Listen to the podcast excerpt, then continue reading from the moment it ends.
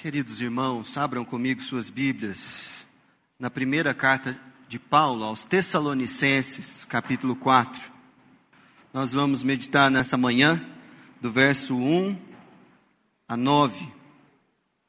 A palavra do Senhor diz o seguinte: Finalmente, irmãos, nós vos rogamos e exortamos no Senhor Jesus que, como de nós recebestes quanto à maneira, porque deveis viver e agradar a Deus, e efetivamente estáis fazendo, continueis progredindo cada vez mais, porque estáis inteirados de quantas instruções vos demos da parte do Senhor Jesus.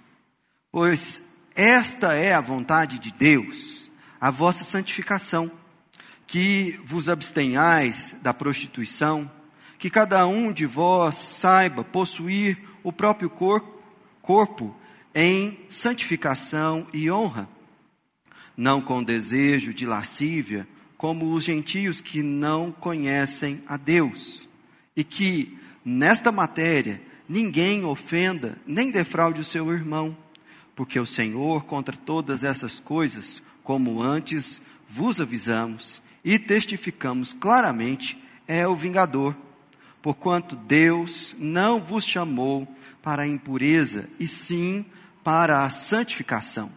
De Sarte, quem rejeita estas coisas, não rejeita o homem, e sim a Deus, que também vos dá o seu Espírito Santo. No tocante ao amor fraternal, não há necessidade de que eu vos escreva, porquanto vós mesmos estáis por Deus instruídos, que deveis amar-vos uns aos outros. Essa é a palavra do Senhor.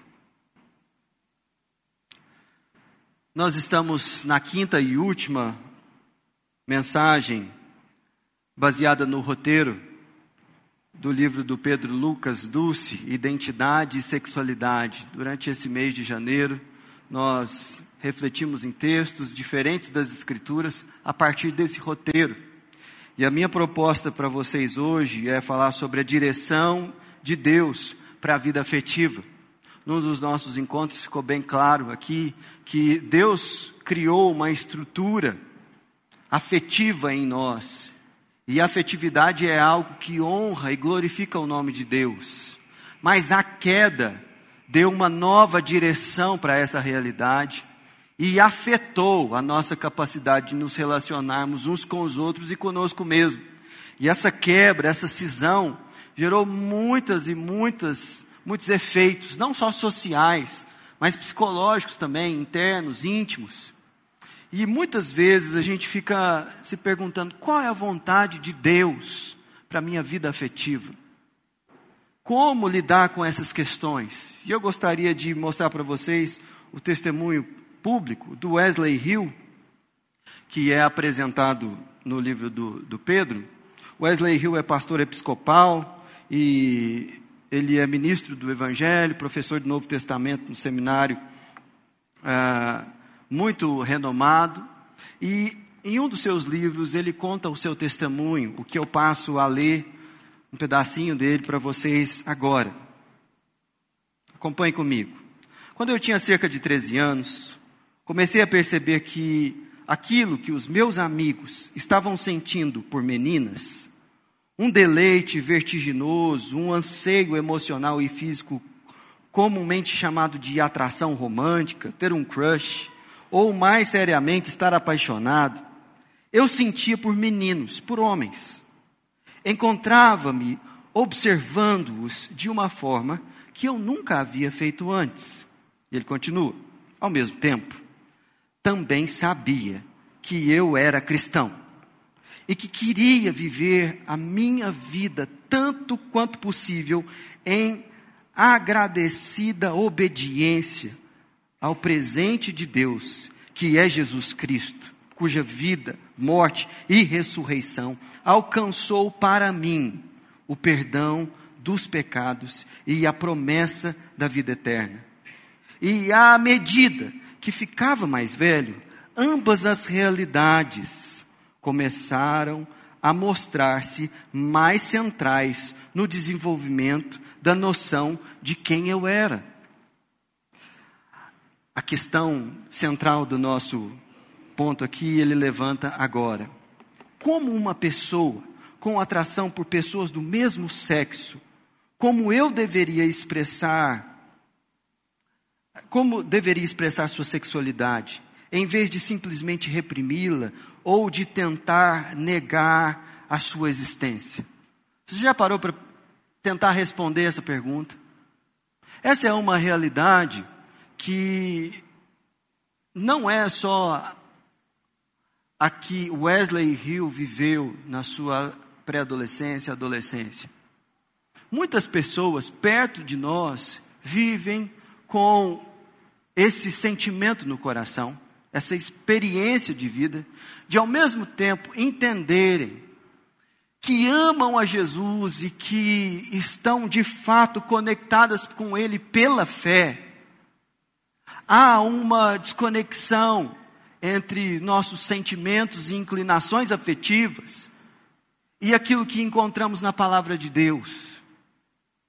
E um movimento muito comum na nossa sociedade é que, diante de tal dilema, a pessoa seja guiada a um raciocínio muito simples, mas porém errôneo, que é o seguinte: duas premissas e uma conclusão. Eu tenho sentimentos dos quais a Bíblia condena como pecado. Segundo, eu sei que a igreja prega uma moralidade ligada aos valores da Bíblia. Terceira e conclusão, portanto, eu não posso pertencer à igreja nem fazer parte desse povo que condena aquilo que os meus afetos pedem.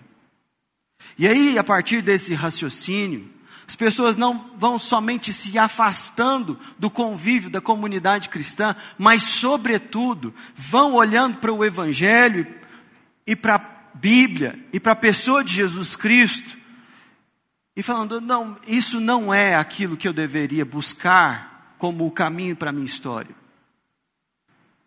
Contudo, a experiência com Cristo ela é real e ela nos atrai. E há esse dilema, e a tristeza pela distância aparece também. Você consegue perceber a profundidade daquilo que nós estamos conversando aqui? Não é algo simples. Mas, quando a gente olha para as Escrituras, nós encontramos não somente orientação para isso, mas também descobrimos de onde vem o poder para lidar com esse conflito dentro da nossa alma. E eu gostaria de, em três passos, caminhar com você por esse texto que nós lemos, tentando responder a essa pergunta do Wesley Hill: Como Deus dá direção para a nossa vida afetiva? E eu quero falar, em primeiro lugar, de que você não está sozinho nesse questionamento. Em segundo lugar, que há uma meta principal para a nossa vida afetiva, claramente apresentada nas Escrituras. E por fim, quero apresentar a você o fato de que o amor ao próximo é o caminho para a gente encontrar a postura mais adequada diante de todos os dilemas que podem aparecer na nossa frente. Vamos caminhar? Primeiro ponto. Uh, muitos cristãos, muitos irmãos na fé, não sabem como proceder a respeito de sua afetividade. E você precisa entender que essa realidade, ela é natural. Estar duvidoso sobre qual é a vontade de Deus a respeito da sua vida afetiva é um dilema do qual a Bíblia trata sobre ele. E é por isso que nós podemos olhar para as Escrituras e encontrar respostas para isso. Mas o fato de você ter questionamentos nessa área da vida, não é basicamente a conclusão inicial para você rejeitar o Evangelho ou a igreja. Isso porque ah, Jesus Cristo, ele não deixou a igreja à deriva, sem orientação ou refém de questionamentos culturais como se a gente não tivesse recursos para isso. Dá uma olhada no texto que nós lemos, nos versículos 1 e 2, especialmente, quando o apóstolo Paulo está falando sobre a justa resposta ao questionamento ao Wesley Hill, do Wesley Hill. Como devemos viver para agradar a Deus? No versículo 1 está escrito isso aí. Como que a gente deve viver? Qual deve ser o nosso procedimento? E ainda mais embaixo, no verso 2, o fato de que nós estamos inteirados quanto às instruções que nos foram dadas da parte do Senhor Jesus e transmitida pelos apóstolos. Ora, se precisa de instrução, é porque há questionamento. Não é uma coisa intuitiva e automática. E o apóstolo Paulo aqui está pressupondo de que cristãos precisam conversar com outros cristãos para orientá-los, para aconselhá-los quanto às questões afetivas, quanto ao que significa agradar a Deus e viver para a sua glória. E isso não depende, por exemplo, das direções culturais ou daquilo que está na moda nos nossos dias, porque o apóstolo Paulo, ele tinha uma cultura que conversava com a sua fé. Mas aquilo que ele resolveu ensinar à igreja, veja no final do verso 2, ele diz: Vos demos da parte do Senhor Jesus. Aquilo que nós devemos nessas conversas sobre afetividade, buscar ao máximo transmitir aos irmãos, não são nossas preferências, ou aquilo que vivenciamos na nossa casa, ou as tradições que estão ligadas à nossa família. Mas a melhor orientação afetiva que nós podemos oferecer a alguém é aquilo que recebemos do Senhor Jesus. E esse é o grande desafio da igreja. Ser uma comunidade onde as pessoas podem falar sobre suas realidades afetivas, mas não simplesmente a partir dos seus próprios pressupostos, ou sentimentos, ou inclinações. Nós somos uma comunidade guiada por aquilo que recebemos do Senhor Jesus. E essa é a distinção entre a igreja e o mundo. A igreja é um povo que não simplesmente reprime ou apaga a realidade afetiva da, da, da vida. Não. A igreja é o povo que guia sua experiência afetiva a partir daquilo que aprendemos de Jesus. Essa é a abordagem que o apóstolo Paulo vai apresentando à igreja. E ele era uma pessoa muito conhecedora das Escrituras, conhecia várias tradições teológicas, ele era alguém extremamente culto, mas na hora de falar com a igreja sobre afetividade, ele falava assim: olha, o que eu tenho para oferecer para vocês é a perspectiva de Cristo sobre esse, essa área da vida. A grande questão é: qual é a perspectiva de Cristo para os afetos? Para a caminhada afetiva, para os relacionamentos interpessoais, para as nossas inclinações eróticas, inclusive. Como é que a gente lida com essa questão? Esse é o segundo ponto. Dê uma olhada nos versos 3 a 5 santificação é a nossa principal meta para a vida, e isso inclui também a vida afetiva. Se você ler dos versos 3 a 5, você vai ver que a palavra santificação aparece duas vezes, no verso 3 e 4.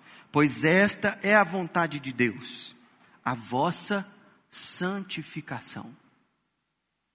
Todas as vezes que você estiver procurando qual é a vontade de Deus para a sua vida em uma área específica, uma boa resposta e área de reflexão é: isso me torna mais santo diante do Senhor? Isso contribui para que eu seja mais parecido com o caráter de Cristo? E essa não é uma questão simples, porque o apóstolo Paulo faz é, ênfase aqui, repetindo essa palavra três vezes, no verso 4: que cada um de vós saiba possuir o próprio corpo em santificação. E depois lá no verso 7, porquanto Deus não vos chamou para impureza, e sim para santificação. O que o apóstolo Paulo está dizendo aqui é que quando nós olhamos para a vida afetiva, e não só para essa área da vida, mas para todas as áreas da vida, a grande resposta que nós devemos encontrar é como isso me conduz à santificação. E aí você pode estar pensando, o que é santificação? Porque nós viemos de uma cultura é, predominantemente católica romana, que a gente olha para a palavra santificação e fala assim: não, esse negócio de ser santo, isso é para os heróis da fé, que recebem uma graça especial e que, portanto, são habilitados para exclusivamente eles, inclusive, intercederem por toda a igreja. Mas eu quero desafiar você a pensar um pouco mais biblicamente sobre esse assunto, porque essa não é a perspectiva bíblica sobre a doutrina da santificação. Se não, veja você, a mesma carta do apóstolo, a mesmo apóstolo Paulo, escrevendo agora aos Coríntios, abra aí 1 Coríntios capítulo 1. Os primeiros versículos da, da carta de 1 aos Coríntios dizem o seguinte: apresentação de Paulo à igreja. Paulo, chamado pela vontade de Deus para ser apóstolo de Jesus Cristo. E o irmão Sóstenes, a igreja de Deus que está em Corinto, aos santificados em Cristo Jesus, chamados para ser santos, com todos os que em todo lugar invocam o nome do Senhor Jesus Cristo, Senhor deles e nosso. O apóstolo Paulo ele fala da identidade da igreja. A igreja é a aquele povo chamado por Cristo Jesus para ser santo. Mas ao mesmo tempo que a gente é chamado por Cristo Jesus para ser santo, ele já trata eles como santificados em Cristo. Ora, nós já somos santos ou somos chamados a ser isso? As duas coisas. A justificação que nós recebemos pelo sacrifício de Jesus Cristo já nos faz santos, no sentido de que naquele dia do julgamento, pela fé, nós sabemos que o Pai olhará para nós e enxergará em nós o Filho. E nós não cremos que a nossa salvação depende do de nosso desempenho de simplesmente nos afastarmos do pecado. Porque uma vez que você desobedeceu, algo precisa te justificar diante de Deus. E boas obras não fazem isso. Dízimo não faz isso, frequência na igreja não faz isso, mas o que torna você santo, isso é, aceitável diante de um Deus santo, é aquilo que Cristo Jesus fez por você na cruz. E nesse sentido, eu e você e todos aqueles que creem no Senhor Jesus, somos santos de Deus. Contudo, nós somos chamados a ser santos, por quê? Porque o pecado, a presença do pecado ainda se manifesta na nossa história, nas nossas decisões, nos nossos afetos, nas nossas inclinações, nos nossos raciocínios. Então, a partir do aprendizado da palavra de Deus, da comunhão com os irmãos, da presença do Espírito, da maturidade na caminhada com o Senhor, nós somos chamados a dia após dia virar as costas para o velho homem e abraçar a nossa nova natureza em Cristo Jesus. Essa é a vida que Jesus conquistou para mim e para você. E para sintetizar isso numa formulação teológica, eu gosto muito do que o Anthony Huckman escreve sobre santificação. Dá uma olhada nisso. Podemos definir santificação como a ação graciosa do Espírito Santo. Então veja bem, não é uma ação exclusivamente sua. Ela é uma ação naturalmente do Espírito Santo, que implica na participação responsável nossa. Porque a santificação é um processo que envolve também as nossas escolhas mediante a qual Deus liberta a nós, pecadores justificados, da contaminação do pecado, renova toda a nossa natureza, conforme a sua imagem, e nos permite viver de forma a agradá-lo. Então não é que depois que você crê no Evangelho, você vira um X-Men, recebe poderes miraculosos, para que a partir desses poderes fantásticos, você exerça um poder sobrenatural sobre os seus afetos, sobre suas inclinações, sobre aquilo que antes te levava a pecar. Não. Deus age pelo seu espírito a inclinar o seu coração a ser despertado a viver dia a dia, ordinariamente, em obediência a Ele. E essas escolhas, elas são suas mesmo, são minhas. Mas agora nós não agimos só pela nossa natureza. Agora nós agimos com o poder do Espírito e com a orientação da palavra.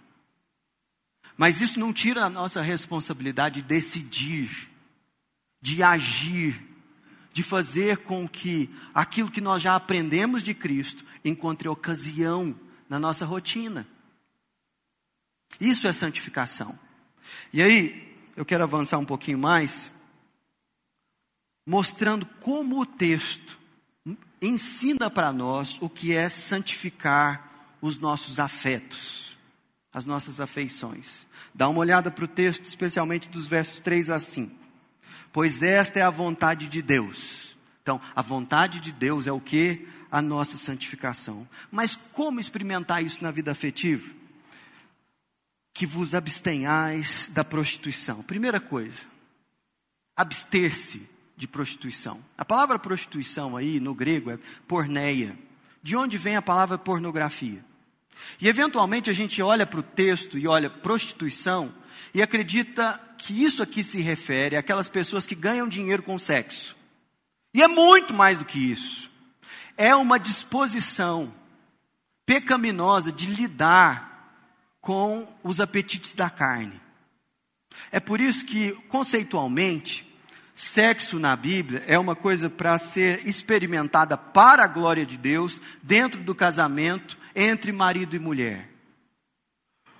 O, que está fora dessa realidade, ela é classificada nesse aspecto de prostituir-se diante da presença do Senhor. Portanto, é um conceito muito mais amplo do que o que a gente geralmente gostaria de adotar.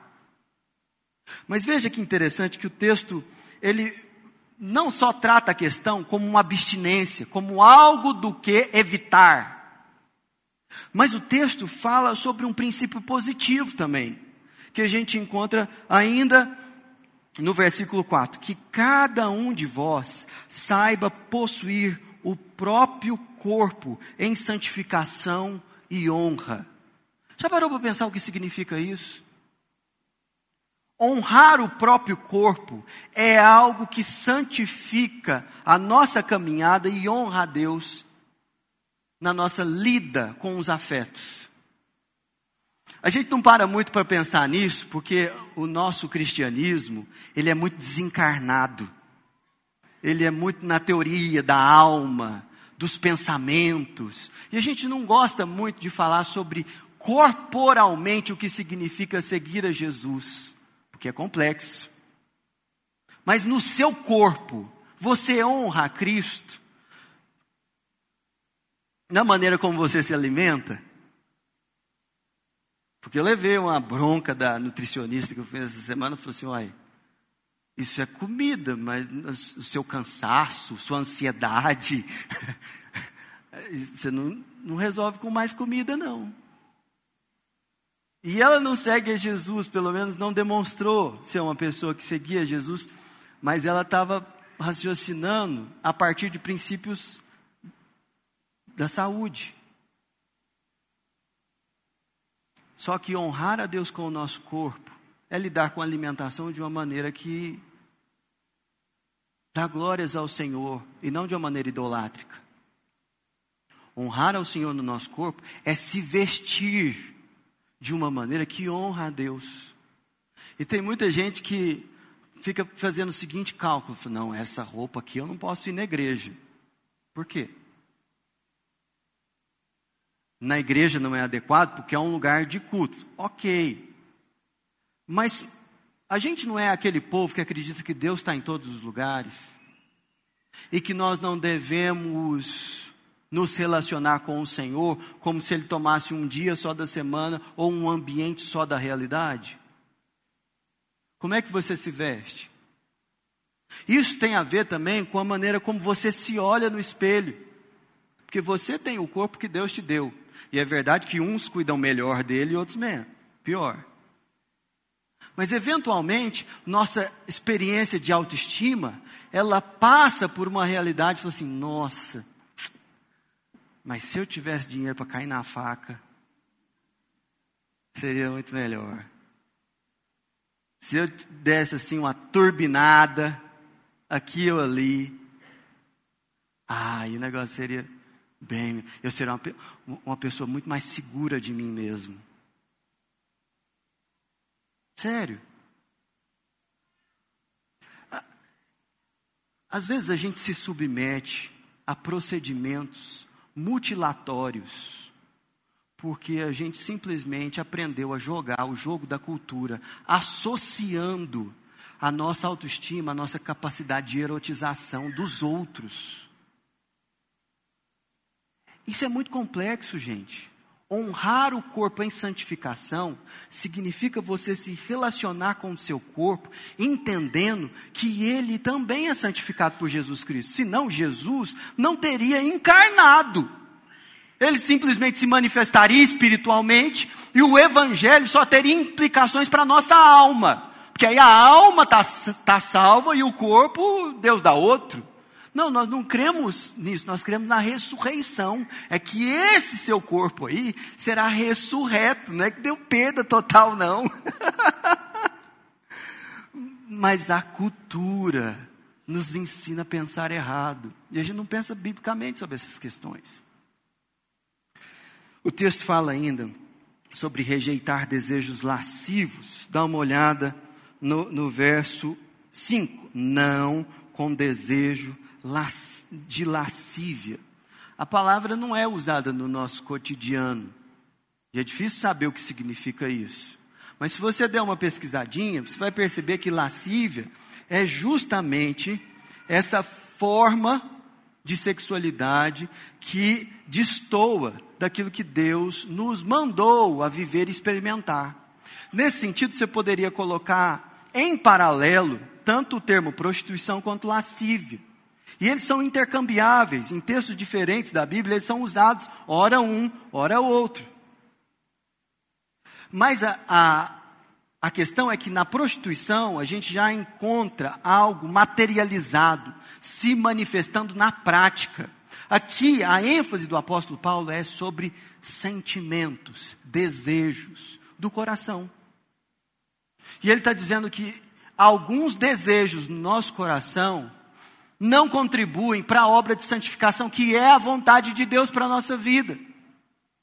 De forma que um cristão, quando olha para alguns desejos da sua alma, ele fala assim: isso precisa se submeter a Cristo também. Não são os desejos que devem nos dirigir.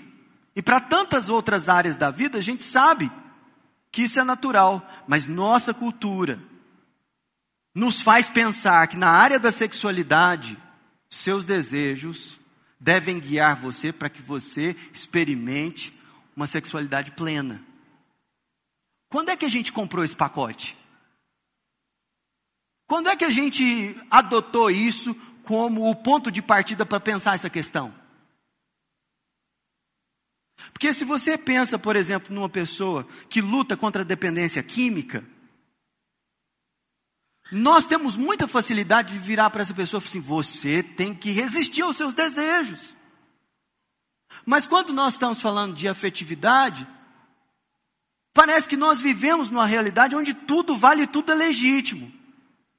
Mas nós temos dois pesos e duas medidas para isso e para tantas outras coisas.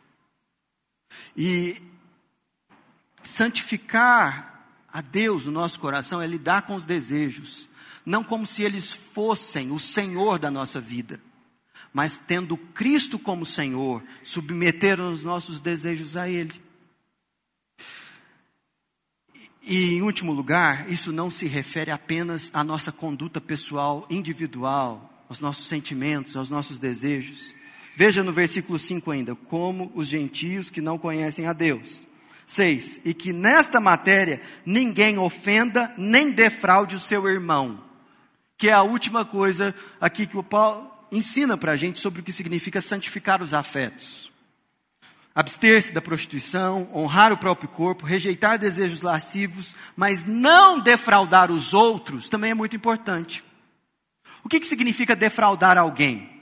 Defraudar alguém é, é você suscitar nessa pessoa desejos e apetites, sejam eles quais forem, sem que você possa responder ou corresponder a isso, obedecendo a Cristo em santidade. Nós não temos o controle daquilo que as pessoas sentem a nosso respeito, ok? Então isso está posto.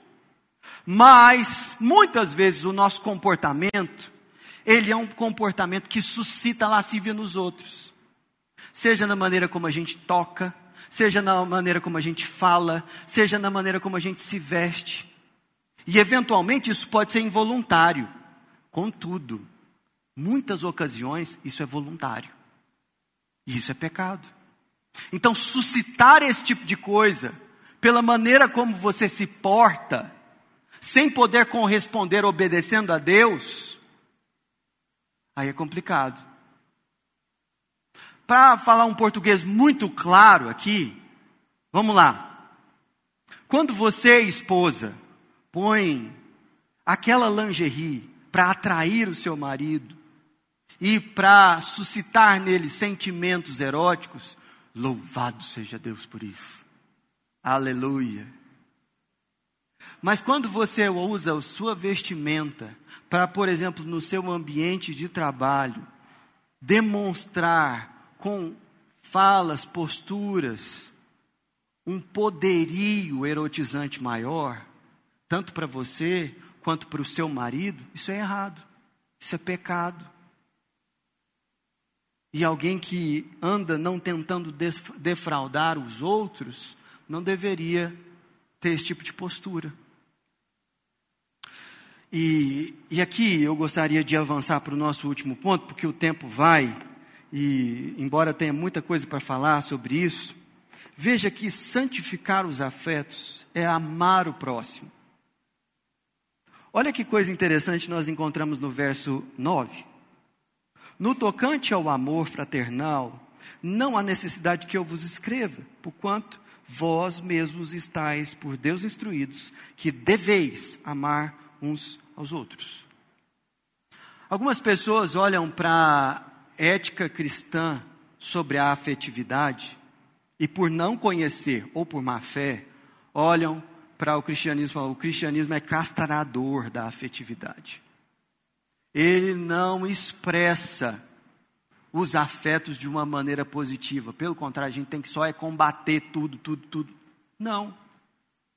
O principal mandamento do nosso Senhor Jesus é amar ao próximo. Amar o próximo. Você parou para pensar nisso? Amar alguém não significa estritamente se relacionar com essa pessoa de maneira erótica. Amar alguém é algo muito mais amplo do que isso mas é a expressão mais completa do que significa afetividade. E a maneira central que Jesus, é, o mandamento central de Jesus, sendo amor, implica que a nossa santificação passa por amar o próximo. Não é que você vai ter que rejeitar os seus afetos para ser mais santo. Você tem que ordenar os seus afetos para amar como Jesus te, te ensinou a fazer. E o que significa isso? A nós reformarmos, a partir da palavra de Deus, os nossos conceitos sobre felicidade afetiva, sobre plenitude de relacionamento, sobre o que significa de fato amar alguém e ser amado por alguém. Estou dizendo que há uma profunda alegria e satisfação na experiência do celibato, da castidade e no desenvolvimento de amizades espirituais profundas e duradouras. Nossa cultura prega que você só será feliz afetivamente se você com uma ou com várias pessoas.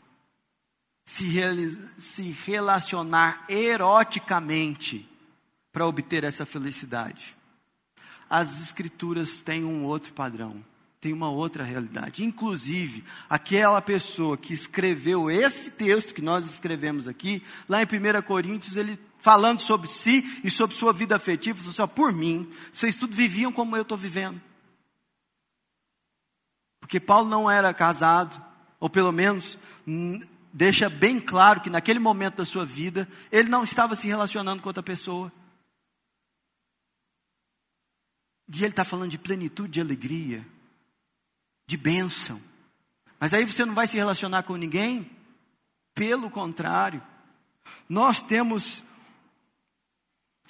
prazeres e liberdades profundas numa vida de castidade que envolve o celibato. Isso não é demérito, isso não é uma vida de segunda classe. Pelo contrário, quando olhamos para o nosso Senhor Jesus, Jesus nunca se casou.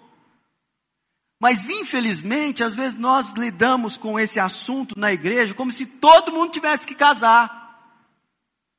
Como se a experiência afetiva padrão e realizada fosse o matrimônio, que tem seu valor, que tem sua importância, apresentado na Bíblia como em nenhum outro lugar. Contudo, não é a realidade para todo mundo. E há profunda satisfação na experiência da castidade. Nossa, mas esse é um termo meio católico, né? gente, às vezes a gente quer ser mais anticatólico na nossa experiência evangélica do que cristão de fato. E as escrituras são o padrão para a gente avaliar a tradição. Nesse aspecto, nós temos aqui no exemplo do apóstolo Paulo, a realidade de que você pode ser afetivamente realizado, mesmo se você não se relacionar eroticamente com outras pessoas. Por fim, eu gostaria de terminar esse nosso momento de reflexão aplicando em diferentes áreas em diferentes direções. E a primeira delas é: procure pessoas mais experientes na caminhada com Jesus para conversar sobre os seus dilemas afetivos. Nossa igreja tem homens e mulheres capacitados para te ajudar. Não lida com isso sozinho. Porque você não é a única pessoa que lê a Bíblia na história dos discípulos de Jesus. E a sua experiência não é uma experiência que não encontra correspondência em outras vidas aqui no nosso meio. Agora, se você quiser buscar orientação no mundo, tem muita. Mas nós precisamos conversar sobre a sua afetividade. E está tudo certo. Ninguém aqui vai começar a apontar o dedo na sua cara mas nós precisamos conversar sobre isso abertamente. Esse é um dos motivos pelos quais nós escolhemos tratar sobre esse assunto nesse mês. Em segundo lugar, até que ponto a sua autoestima está baseada em sua capacidade de ser sedutor ou de ser sedutora? Você já pensou nisso?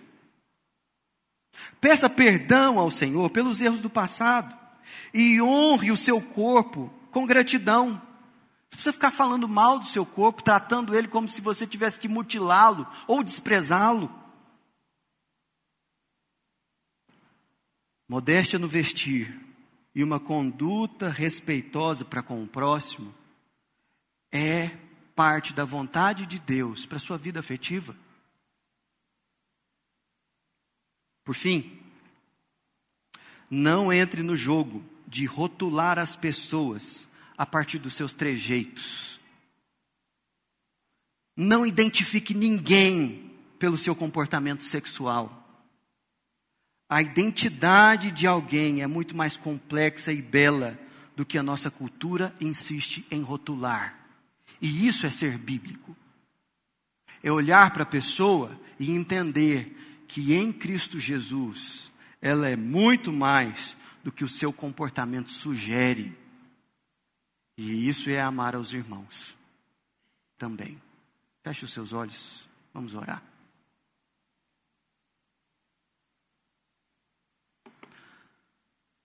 Senhor, nós te agradecemos pela tua palavra que nos liberta dos rótulos, das imposições da cultura.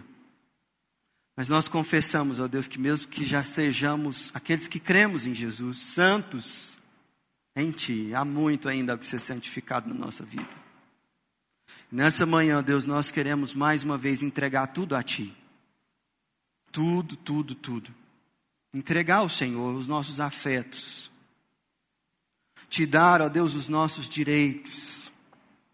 E pedir que o Senhor venha renovar em nós a mente de Cristo para sermos mais nós mesmos. Não segundo esse mundo, mas segundo aquilo que o Senhor diz sobre nós, sobre quem nós de fato somos em Ti. Por isso, Senhor, libera sobre a nossa igreja a bênção de termos muitos conselheiros aqui em áreas afetivas. Não pessoas que vão compartilhar, ó Deus, sua própria opinião sobre o que deve ser feito ou não, mas pessoas que de fato compreendem a tua palavra e os dilemas da alma humana e que estão dispostas, ó Deus, a conversar sobre afetividade. Derrama, Senhor, sobre a nossa igreja essa benção. Pedimos, ó Deus, sobre aqueles que estão se sentindo deslocados entre sua identidade, aquilo que leem na palavra e aquilo que desejam fazer. Todos nós aqui, ó Deus, em algum sentido, vivemos com esse dilema. Mas alguns de nós aqui, ó Deus, sofrem mais por isso. E nós, ó Deus, compadecidos especificamente dessas pessoas, queremos interceder por elas. Queremos, ó Deus, aprender a amá-las. E queremos, ó Deus, ao mesmo tempo que transmitir a verdade da tua palavra, sermos graciosos como Jesus é. Oh Deus, isso não está naturalmente posto na nossa condição, mas nós cremos que o Teu Espírito Santo pode fazer algo novo, Deus, na nossa história. Por isso te entregamos, ó Deus, te entregamos a nossa vida nessa manhã, nossos afetos, em nome de Jesus. you